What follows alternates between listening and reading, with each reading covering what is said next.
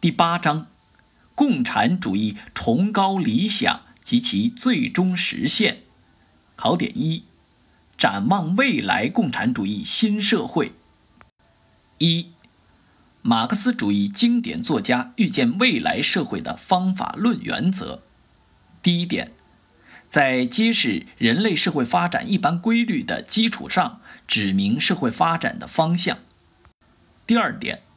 在剖析资本主义旧世界的过程中，阐发未来新世界的特点。第三点，在社会主义社会发展中不断深化对未来共产主义社会的认识。第四点，立足于揭示未来社会的一般特征，而不可能对各种细节做具体描绘。二。